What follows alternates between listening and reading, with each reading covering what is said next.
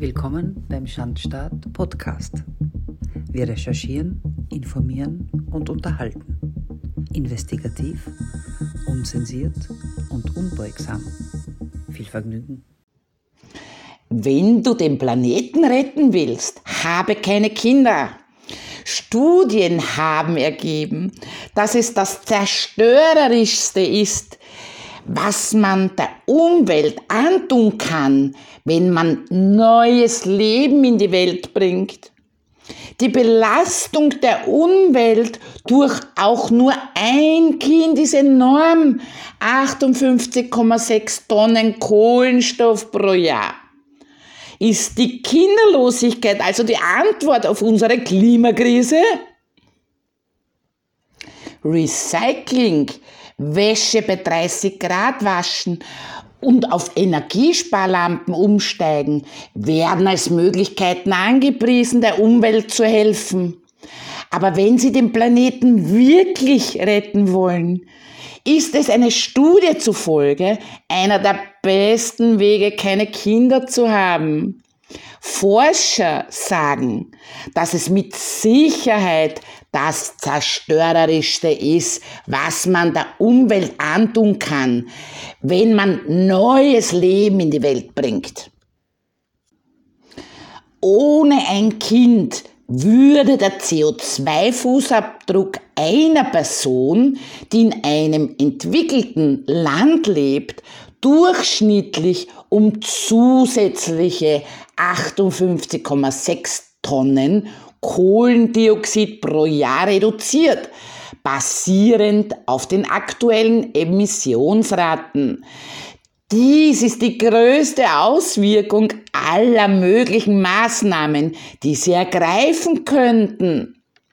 Das Team der schwedischen Universität Lund kam zu diesem Entschluss, nachdem es eine Analyse durchgeführt hatte, was Einzelpersonen tun können, um weniger Treibhausgase zu produzieren.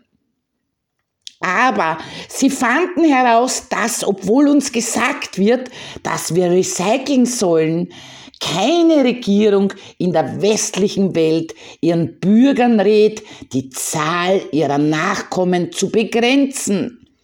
Die Studie ergab, dass die anderen drei wichtigsten Entscheidungen, die Menschen treffen können, um die Menge an Kohlendioxid, die sie produzieren, zu reduzieren, darin besteht, weniger Fleisch zu essen, ihr Auto loszuwerden und weniger zu fliegen. Auch die Presse schreibt. 58,6 Tonnen CO2 pro Kind pro Jahr. Der Verzicht auf Kinder ist der Studie zufolge aber bei weitem die wirksamste Klimaschutzmaßnahme. Jedes nicht in die Welt gesetzte Kind bedeute eine CO2-Einsparung von 58,6 Tonnen im Jahr. Eine amerikanische Familie, die sich entscheidet, weniger Kinder zu haben, trägt im gleichen Maße zur Verringerung der CO2-Emissionen bei wie 684 Heranwachsende, die entscheiden, den Rest ihres Lebens ihre Abfälle systematisch zu recyceln, schreibt das Forscherteam. Würdest du es aufgeben, Kinder zu haben, um den Planeten zu retten?